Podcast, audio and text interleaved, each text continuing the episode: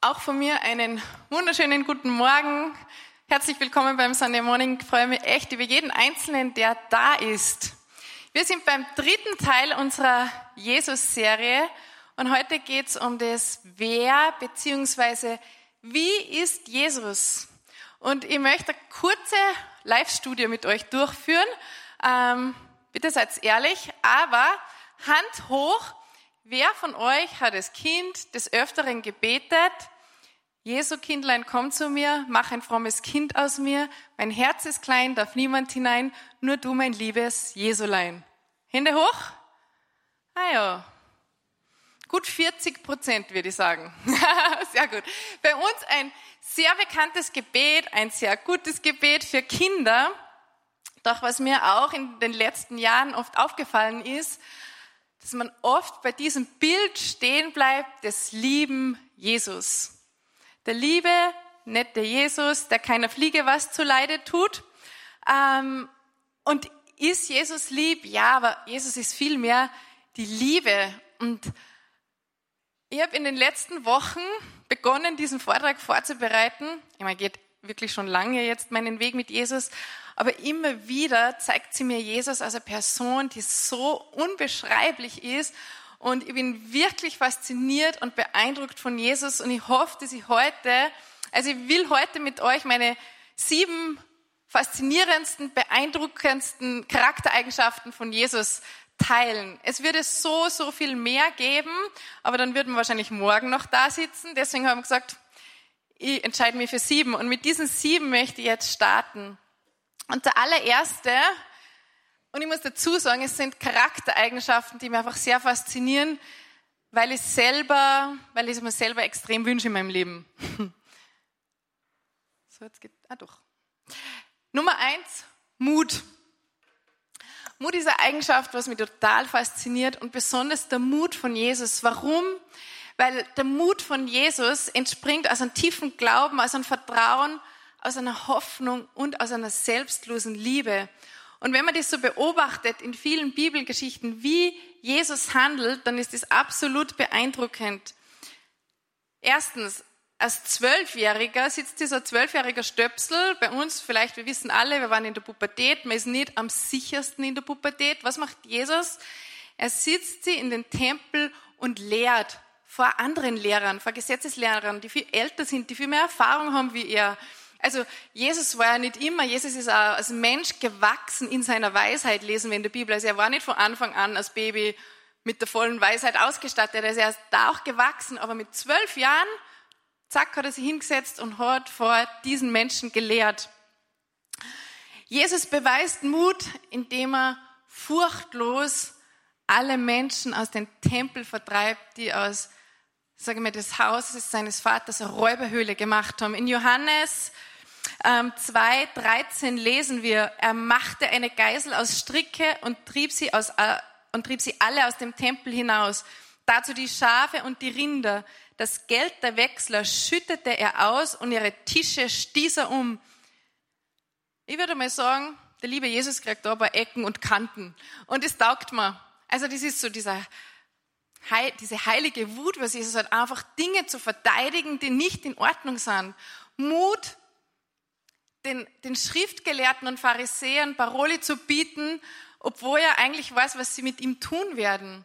Also Jesus hat den Mut gehabt, Dinge anders zu tun, als es die Juden gewohnt waren. Jesus hat den Mut gehabt, auch Gesetze und Regeln zu brechen, die Mose eingeführt hat. Und das war, das war revolutionär. Und ich verstehe, dass das vielen aufgestoßen ist, was Jesus da gemacht hat. Jesus war bei den Sündern, Jesus hat Aussätzige berührt. Das kann man sich heute nicht mehr vorstellen, aber da sitzt so ein Aussätziger und Jesus berührt die. Das ist das absolute No-Go. Jesus geht hin, berührt sie. Jesus war total liebevoll, respektvoll mit Frauen. Also Jesus war in ganz, ganz vielen Dingen mutig und revolutionär. Und schließlich, ähm, Jesus nimmt allen Mut zusammen und das ist überhaupt nicht selbstverständlich, weil Jesus war Mensch. Also man muss immer wissen, Jesus war Gott und Mensch. Haben wir letzte Woche gehört von Patrick. Wahrer Gott und wahrer Mensch. Und als wahrer Mensch hat, hat Jesus auch Angst gehabt. Und deswegen, Jesus hat allen Mut zusammengenommen, hat sie den Tod ausgeliefert. Wenn du weißt, dass du sterben wirst und auch ein bisschen ahnst, wie du sterben wirst, dann braucht es viel Mut, Ja zu sagen. Und Jesus ist eine Person des Risikos, finde ich. Und Jesus geht in allem aufs Ganze. Und es ist beeindruckend. Und noch einmal, es entspringt, dieser Mut entspringt nicht aus einer Verrücktheit, sondern aus einem Glauben, aus einem Vertrauen und aus einer selbstlosen Liebe. Wenn ich von Mut spreche, dann will ich gleich mit der zweiten Eigenschaft weitergehen. Es geht. Und zwar ist das die Demut. Das sagt man so bei Jesus, er ist nicht nur mutig, sondern er ist auch demütig. Und was heißt Demut? Demut heißt nicht weniger von sich zu denken, sondern weniger an sich zu denken.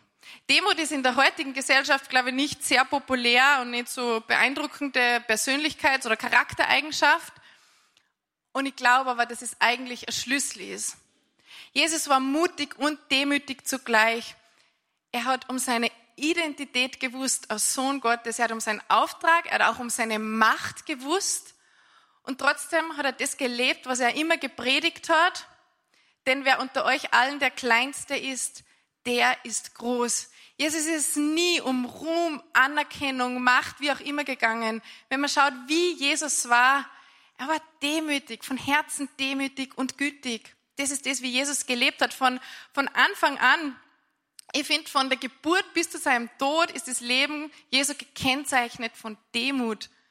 Er, der Sohn Gottes, kommt auf diese Erde und wird geboren heimatlos in einem Stall, wo irgendwo gerade ein Platz frei war. Er ist in einfachen Verhältnissen groß geworden. Er, der Sohn Gottes. Man muss immer wieder sich bewusst machen, was es heißt, wer Gott ist und was Gott alles gehört. Im Endeffekt gehört Gott alles. Und wie sucht sie Gott es aus, dass er auf diese Erde kommt? Als kleines Baby in einem Stall. Ich finde, es geht gar nicht mehr demütiger. Und Jesus diente den Menschen, wo er nur konnte. Jesus ist gekommen, um zu dienen. Und auch da muss ich sagen, wow, also er könnte einfach herrschen und regieren und mit Fingerschnippen und irgendwie wird alles irgendwie laufen. Aber so ist Jesus nicht. Er ist nicht der, der auf den Thron sitzt und anschafft und regiert, sondern er ist gekommen, um zu dienen. Er gibt uns auch ein Vorbild in diesem Bereich. Ähm, er hat seinen Jüngern die Füße gewaschen.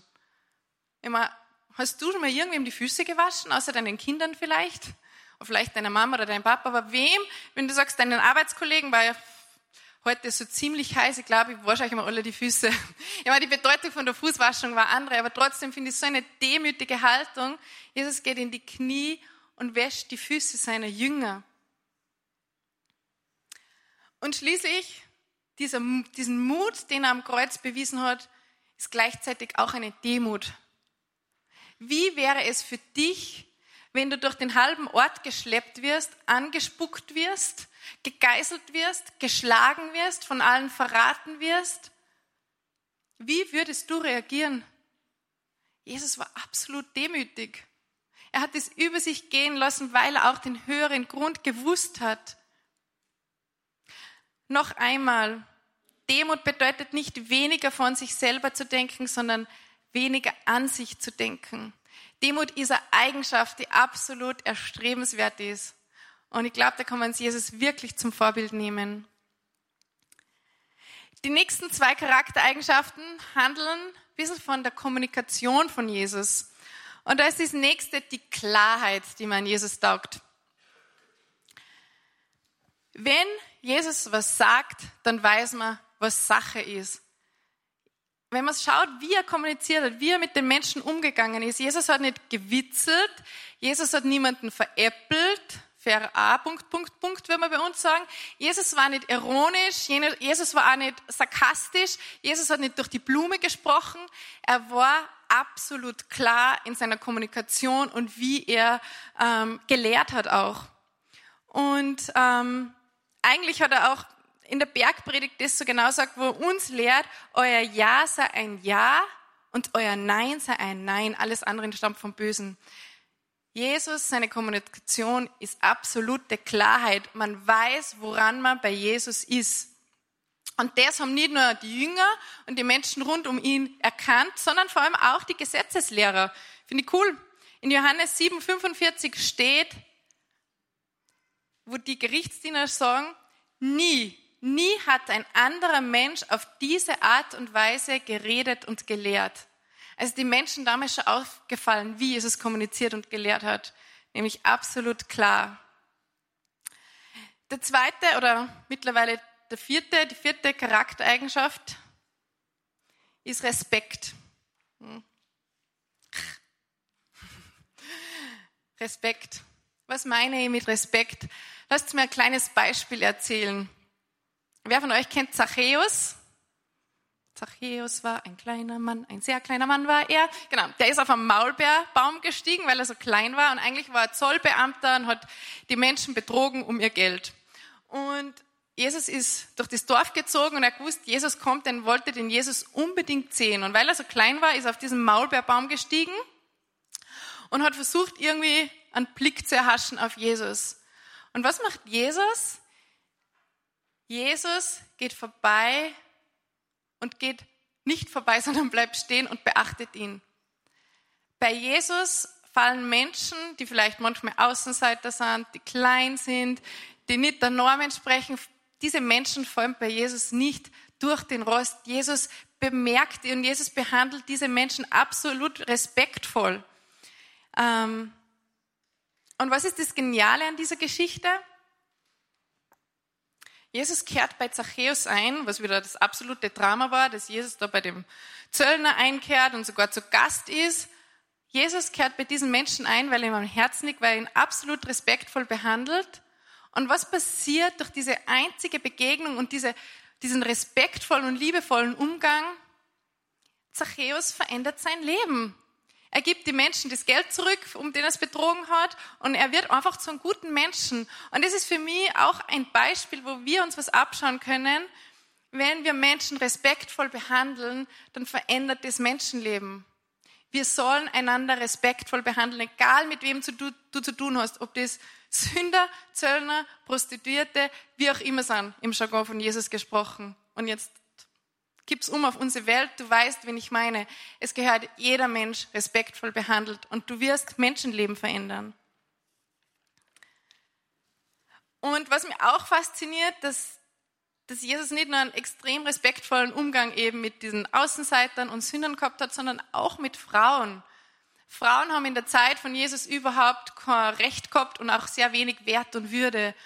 Und wenn man schaut, so in der Geschichte, wie Jesus Frauen behandelt hat und auch wie er mit denen kommuniziert hat, war das absolut mit einer Würde, mit einem Respekt und mit einer Liebe. Und das fasziniert mich an Jesus. Er hat keinen Unterschied gemacht zwischen Männern und Frauen. Genau. Die nächste Charaktereigenschaft von Jesus, die mich beeindruckt, ist, Reinheit. Wenn wir Christen über den Begriff Reinheit sprechen, dann denkt man vielleicht ganz oft alles, was mit Sexualität zu tun hat. Man ist rein, wenn man vor der Ehe keinen Sex hat oder wie auch immer. Wenn ich über die Reinheit Jesus spreche, meine ich das, aber eigentlich noch viel mehr. Und heute möchte ich über diesen Punkt sprechen, ähm, dass Jesus eigentlich dafür bekannt war, in seinen Beziehungen absolut rein zu leben. Das heißt, Jesus war überhaupt nicht verurteilend. Jesus hat nicht immer irgendwas im Hintergrund gehabt. Er, wollte, er hat kein, kein, kein Motiv gehabt, um Beziehung zu leben, sondern er wollte einfach Beziehung leben. Er wollte Beziehung leben, egal mit wem und wie. Und es hat kein Motiv im Hintergrund gehabt und keine schlechten Absichten oder keine berechnenden Absichten. Und er war einfach auch absolut nicht verurteilend in dem, wie er gelebt hat. Und auch da gibt es für mich ein, ein extrem beeindruckendes Beispiel, das wahrscheinlich einige kennen. Ich möchte es trotzdem erzählen, und zwar ist das aus Johannes 8. Was ist passiert? Eine Ehebrecherin ist auf frischer Tat ertappt worden und die Pharisäer und Schriftgelehrten schleppen sie auf den Dorfplatz und sagen, sie ist auf, aus frischer Tat ertappt worden beim Ehebruch. Moses hat uns gesagt, solche Leute müssen wir steinigen. Und Jesus schaut, steht da und schaut, die, schaut sich die Situation an, die, die Frau und alle rundherum, die schon mit ihrem Stein da gestanden sind und schon begonnen haben, loszuwerfen. Und was sagt er? wer von euch ohne Sünde ist, werfe den ersten Stein. Und was passiert? Einer nach dem anderen geht nach Hause, lässt den Stein wieder liegen, fühlen sich ein bisschen ertappt und gehen. Und dann bleibt er mit dieser Frau alleine zurück. Und dann sagt er zu ihr, Frau, wo sind Sie geblieben? Hat dich keiner verurteilt? Und dann sagt sie, nein, niemand, Herr. Und dann sagt er, auch ich verurteile dich nicht, geh und sündige nicht mehr. Und schaut sich da mal die Reihenfolge an. Jesus sagt nicht, sündige nicht mehr, dann verurteile ich dich nicht, sondern ich verurteile dich nicht, geh und sündige nicht mehr. Du musst bei Jesus nicht irgendwas machen, damit er dich nicht verurteilt. Jesus verurteilt dich nicht. Zuerst Gnade und dann Vergebung. Und egal welchen Mist du in deinem Leben gebaut hast, Jesus verurteilt dich nicht. Und wenn andere die verurteilen, Jesus verurteilt dich nicht. Und wenn du dich selber verurteilst, Jesus verurteilt dich nicht. Und ich wünsche jeden einzelnen von euch die Erfahrung einer solchen Situation in meinem Leben, dass du nicht von Jesus verurteilt wirst, so wie diese Frau, die beim Ehebruch ertappt worden ist. Jesus verurteilt dich nicht. Und ich wünsche jedem von euch die Erfahrung, dass wenn du einen Mist, einen Bock abgeschossen hast in deinem Leben, dass du umkehrst und Jesus mit den offenen Armen dasteht und ein Fest für dich feiert. Das ist die Reaktion Jesu. Und das ist absolut der Hammer, finde ich. Also ich merke einfach in meinem Herzen oft, ganz, ganz oft diese Verurteilung in vielen Dingen und immer wieder mich einzuüben in dieses Denken von Jesus, mal nicht zu verurteilen. Ich meine, Jesus sagt nicht, tu und lass, was du willst. Er sagt dann schon, geh und sündige nicht mehr. Aber es ist zuerst, ich verurteile dich nicht. Nummer sechs. Gelassenheit. Gelassenheit, ganz, ganz Ehrlichkeit überhaupt nicht zu meinen Stärken. Ich bin ein, ein Typ, der gern plant und es liebt, wenn Pläne funktionieren. Und ähm, das ist genau mein Problem. Ich kann ganz schwer loslassen und manchmal oder ganz oft fühle ich mich dadurch unfrei und also ein bisschen getrieben. Und wie macht es Jesus? Also wenn man ihn studiert, wie er lebt, Jesus lebt einfach total im Moment. Jesus lebt im Moment, der hängt nicht am Gestern fest und macht sich ja keine Sorgen um morgen. Er lebt im Moment. Und ich glaube, diese Gelassenheit hat auch was zu tun mit Zulassen und mit Loslassen. Hat überhaupt nichts zu tun mit einer Oberflächlichkeit oder ähm, irgendwas ist nicht wichtig. Ich glaube, ein gelassener Mensch zeigt seine Verantwortung vor dem Leben, das Leben, was aber nicht festgehalten werden kann. Und wir wollen so oft unser Leben festhalten. Doch um das genau geht's nicht. Ähm, und ich finde es genial, wie Jesus mit, mit dem umgeht, wie er, wie er lehrt. Wenn wir das anschauen, wie Jesus lehrt, dann fällt mir da ganz oft der Gelassenheit auf. Zum Beispiel, ähm, also muss ich noch vorausschicken, ich habe vorher schon erwähnt, Jesus, Gott ist ein Gott des Risikos. Warum ist er Gott des Risikos? Weil er uns erschaffen hat mit dem Wissen, dass er unseren freien Willen gibt und dass wir alles anders tun können, als wie er das geplant hat. Also wir wirbeln die Pläne Gottes ständig durcheinander. So, und wie lehrt jetzt Jesus? Jesus lehrt genau das, dass ein Sohn, wenn er das Erbe verlangt, dass ihn der Vater ziehen lässt. Jesus lehrt, dass ein neugieriges Schaf einmal weggeht von der Herde und einmal erkunden darf und dann wieder liebevoll heimge heimgeholt wird. Jesus lehrt, dass ein Feigenbaum nochmal eine vierte Möglichkeit kriegt mit ähm, Dünger und alles Mögliche, um zu wachsen, obwohl er schon fünfmal umgeschnitten gehört hat, weil er eigentlich keine Frucht braucht, also Jesus, äh, Frucht bringt. Jesus weiß, dass vieles nicht läuft, wie er oder wie, wie Gott es geplant hat.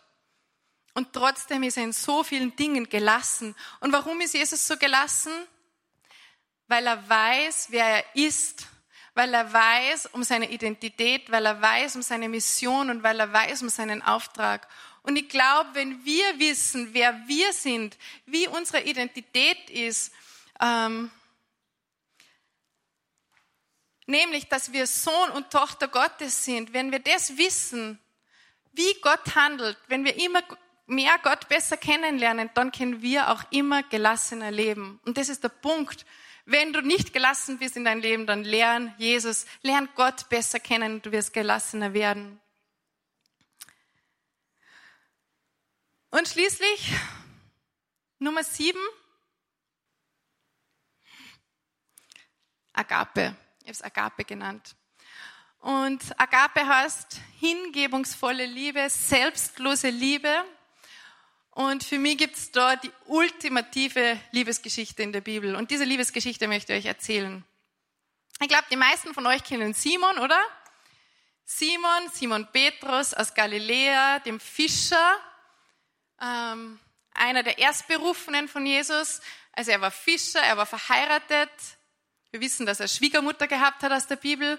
Und Jesus ähm, begegnet Simon und Jesus muss für Simon so attraktiv und anziehend gewesen sein, dass der alles liegen und stehen gelassen hat, inklusive seiner Frau, und Jesus nachgefolgt ist. Also von, von, vom ersten Moment, von der Begegnung von, von Jesus und Simon muss da irgendwas ganz Besonderes gewesen sein. Dann war, Simon mit Jesus drei Jahre unterwegs, war drei Jahre in seiner Schule, hat all möglichen Wunder erlebt mit Jesus. Also wir wissen eh viele Zeichen und Wunder und Heilungen und, und, und Simon war ganz, ganz oft dabei und hat das mit eigenen Augen gesehen. Und dann war, war Simon auch der, der Jesus eigentlich als erstes erkannt hat als, als den Christus, als den Herrn, weil Jesus sagt, ähm, für wen haltet ihr mich? Und, und Simon antwortet, Du bist der Christus, der Sohn des lebendigen Gottes. Er hat genau gewusst und genau kapiert und im Herzen erkannt, wer Jesus ist. So, und dann, was passiert dann? Jesus wird verurteilt, Jesus wird verhaftet und in dieser Nacht, bevor sie die Wege getrennt haben, offenbart Jesus den Simon, dass er ihn dreimal verraten wird. Und auf das rauf sagt sagt der, der Simon Petrus, nie im Leben, Herr. Ich würde für dich sterben. Nie im Leben wird ich dich verraten. Und was passiert? Jesus wird irgendwo hingeschleppt, von Pontius zu Pilatus. Und ähm, Jesus ist da mit den anderen, äh, Petrus ist, Simon Petrus ist, ist, ist in irgendeinem Dorf, keine Ahnung, wo er unterwegs war in Jerusalem. Und auf jeden Fall kommt eine Magd. Und eine Magd sagt zu ihm, na, Gehörst du da nicht dazu, zu den Anhängern von Jesus? Und der Bursche macht sie plötzlich und die Hosen und sagt, na, da gehöre ich nicht dazu. Nach all dem, was passiert ist und nach all dem, was er erlebt hat, nein, ich kenne Jesus nicht. Und dann passiert das genau nochmal, zweimal. Das waren nicht einmal irgendwelche Soldaten, das waren keine gefährlichen Leute, das waren ganz normale Menschen. Und er verleugnet das und verneint das. Und darauf, wie er hat der Hahn dreimal gegräht und ihm ist bewusst geworden, dass diese Prophezeiung von Jesus eingetreten ist und darauf hat er geweint. Und ich glaube, das muss ganz, ganz schlimm gewesen sein, weil Jesus hat, äh, Petrus hat Jesus von ganzem Herzen geliebt und er wollte sein Leben für ihn gegeben, aber bei der ersten Kleinigkeit hat er ihn verleugnet. Und wir alle wissen, wie die Geschichte weitergeht. Jesus ist verurteilt worden, am Kreuz gestorben, nach drei Tagen wieder auferstanden. Und dann kommt aber jetzt das Highlight, finde ich. Was ist passiert? Wie war die erste Begegnung mit Jesus und Petrus nach der Auferstehung? Petrus war mit ein paar Jünger am See von Tiberias unterwegs und sie wollten in der Nacht fischen und haben absolut nichts gefangen. Und dann war es so, dass plötzlich am Ufer eine Person steht und sie haben nicht erkannt, wer das ist. Und die Person fragt, habt ihr was zu essen? Und sie sagen, na, wir haben nichts gefangen. Und sagt, ja, fahrt's nochmal raus, werft das Netz auf der rechten Seite raus und ihr werdet jetzt was fangen. Dann haben sie, glaube ich, eh schon checkt, wer das ist. Auf jeden Fall haben sie das gemacht und sind mit einer Riesenmenge von Fischen reingekommen, so dass es eigentlich das Netz zerrissen hätte, aber das Netz hat gehalten. Und sie kommen zurück und wie sie zurückkommen, brennt ein Kohlefeuer mit einem Fisch und mit einem Brot drauf. Wie war die erste Begegnung mit Bet von Petrus und Jesus? Jesus hat dem Petrus Frühstück gemacht. Also du musst dir vorstellen, ich glaube, es ist das Allerschlimmste, wenn du, wenn irgendwas in deinem Leben passiert und du verurteilt wirst, es sind nicht die, die Soldaten die Schlimmste, die die geiseln, die die anspucken, die dir was Böses zurufen. Ich glaube, das Allerschlimmste, das Schmerzhafteste, was Jesus passiert ist, ist das, dass ihn seine eigenen Leute verraten haben. Die, die am meisten liebt, seine Freunde. Das muss das Schmerzhafteste gewesen sein für Jesus. Und wie glaubst du, war diese Begegnung mit Jesus und Petrus? Also eigentlich, wenn ich Jesus wäre, gesagt, na, du bist mein schöner Freund. Die ganze Zeit zeige dir alles und du weißt, wer ich bin und dann verratest du mir. Aber nein, so ist Jesus nicht. Jesus macht im Frühstück und, und dann kommt eine ganz spannende Szene und zwar, Jesus fragt Petrus, ob er ihn liebt. Petrus hat Jesus dreimal verraten und in dieser Szene fragt Jesus Petrus, ob er ihn liebt und er fragt ihn dreimal. Und das ist ganz spannend, weil auf Deutsch fragt er ihn dreimal, liebst du mich, liebst du mich, liebst du mich? Und er sagt immer, ja Herr, ja Herr, ja Herr. Und Jesus sagt immer, weide meine Schafe. Also er vertraut ihm sein ganzes Volk an. Aber wenn man sich das auf, auf Griechisch anschaut, gut, ja, oder? Wo sind die Experten? Gibt es unterschiedliche Stufen von Liebe. Und da gibt es die, die Phileo, das ist die Freundschaftsliebe und die Agape-Liebe. Und die Agape-Liebe ist diese hingebungsvolle Liebe. Und Jesus fragt Petrus am Anfang Agapame, also liebst du mich mit der hingebungsvollen Liebe? Und, und, und Petrus antwortet Filio de. Also er, er sagt, ich habe nicht mehr wie diese Freundschaftsliebe. Und beim zweiten Mal sagt er wieder Agapame und, und Petrus sagt wieder Filio. Und dann beim dritten Mal checkt Jesus, wow, da ist echt was passiert, wahrscheinlich ein Bruch. Und er geht runter auf diese Stufe und fragt ähm, Jesus, Filio me und er sagt Filio de. Und in diesem Moment hat es wahrscheinlich für Jesus gepasst, dass Petrus ihn mit dieser Liebe liebt. Und was ist dann passiert? Wie ist das Leben von Petrus weitergegangen? Er hat sein Leben für Jesus gegeben. Er hat sie Kopf überkreuzigen lassen. Er hat alles für Jesus gegeben. Er ist absolut in diese Agape-Liebe eingestiegen. Warum? Weil Jesus ihm diese Agape-Liebe gezeigt hat. Und in dem Moment, wo er es nicht können hat, ist er runtergegangen auf diese Phileo-Liebe. Und ich glaube, dass das kriege immer wieder selber Gänsehaut, wie Jesus ist und wie reagiert.